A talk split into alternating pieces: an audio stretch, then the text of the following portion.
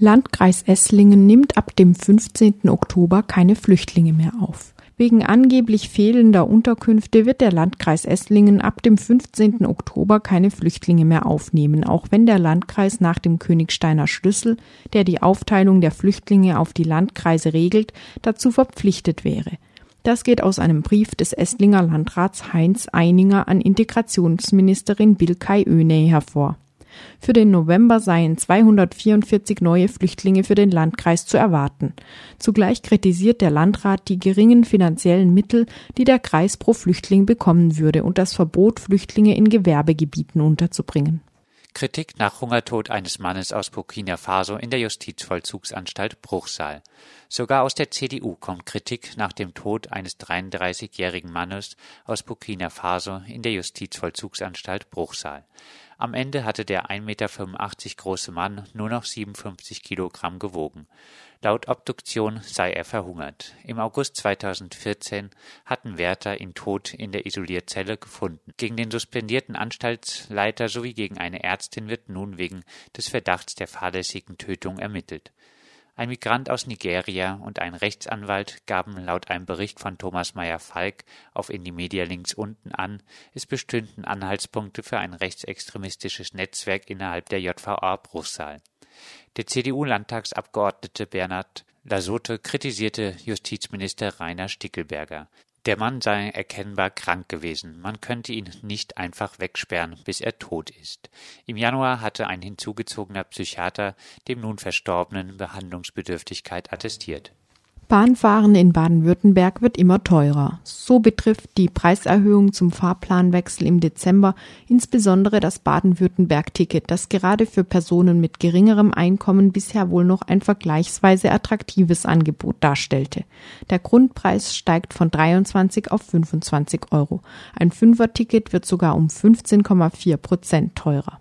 Landkreis Breisgau-Hochschwarzwald bringt Flüchtlinge in Turnhalle unter.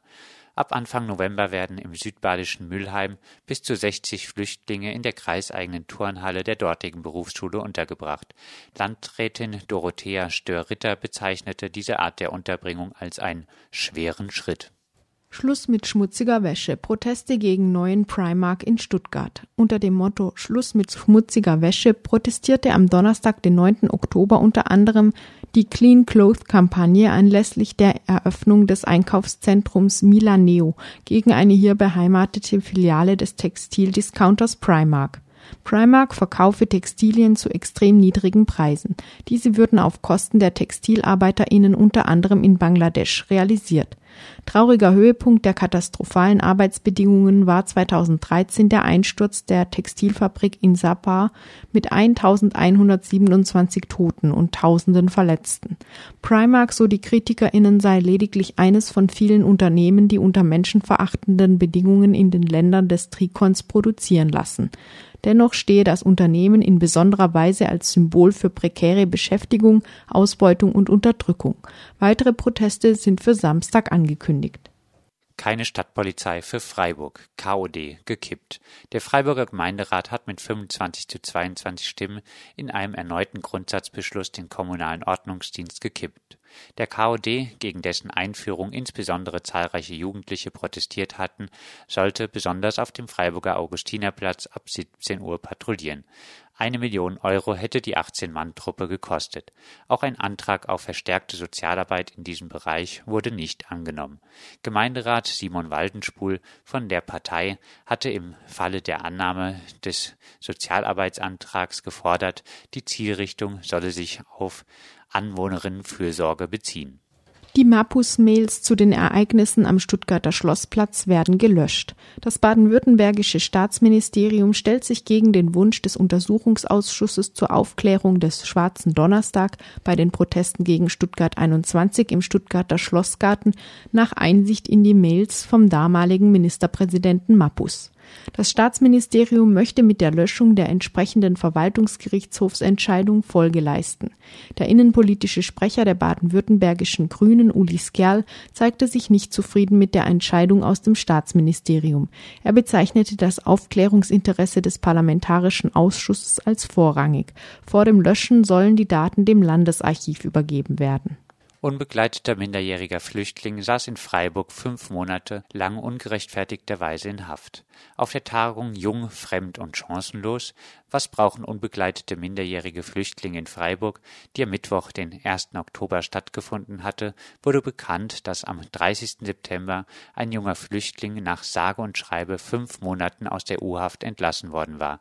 Er wurde freigesprochen. Es gab also keinen hinreichenden Beweis für eine Täterschaft des jungen Mannes. Die fünfmonatige Untersuchungshaft muss wohl als Folge der Berichterstattung der lokalen Badischen Zeitung und dem so erzeugten Ermittlungsdruck angesehen werden. Die BZ hatte über Wochen jeden kleineren Diebstahl groß aufgegriffen, den Stüdinger Kirchplatz zur No-Go-Area erklärt und die Taten einer Gruppe unbegleiteter minderjähriger Flüchtlinge zugeschrieben. Dabei besagt der Pressekodex unter dem Punkt Berichterstattung über Straftaten In der Berichterstattung über Straftaten wird die Zugehörigkeit der Verdächtigen oder Täter zu religiösen, ethnischen oder anderen Minderheiten nur dann erwähnt, wenn für das Verständnis des berichteten Vorgangs ein begründbarer Sachbezug besteht. Besonders ist zu beachten, dass die Erwähnung Vorurteile gegenüber Minderheiten schüren könnte. Und wenn es sich bei den Betroffenen um Minderjährige handelt, erklärt der Pressekodex, Insbesondere in der Berichterstattung über Straftaten und Unglücksfälle dürfen Kinder und Jugendliche bis zur Vollendung des 18. Lebensjahres in der Regel nicht identifizierbar sein.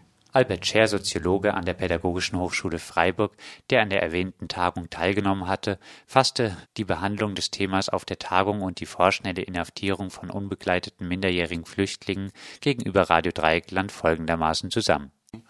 Es gab nun mal so ein paar Stimmen, die sagten, na ja, äh, dieses Kriminalitätsthema müsste man doch ernst nehmen. Was deutlich wurde, da habe ich schon mal darauf hingewiesen, aber auch der Oberstaatsanwalt, der anwesend war, dass die natürlich das Problem in Anführungszeichen dadurch gelöst worden ist, dass man Zwölfe inhaftiert hat, in Urhaft genommen hat, was insofern auch ein Problem ist, weil das geht natürlich deshalb relativ leicht, weil sofort unterstellt wird, die entziehen sich der Strafverfolgung durch Flucht. Logischerweise haben wir keinen festen Wohnsitz, also es trifft halt asymmetrisch, es trifft eben nicht den Gymnasiasten mit Wohnsitz, es trifft den Flüchtling. Von den zwölf Inhaftierten sind inzwischen neun freigelassen. Gestern ist einer nach fünf Monaten U-Haft äh, freigesprochen worden. Also das hat sich dann ja auch gezeigt, sozusagen die Inhaftierungen waren ja möglicherweise auch voreilig, wenn er von den zwölf noch mehr als die drei, die noch drin sind. Das waren sie, die Fokus Südwest Nachrichten vom Donnerstag, den 9. Oktober.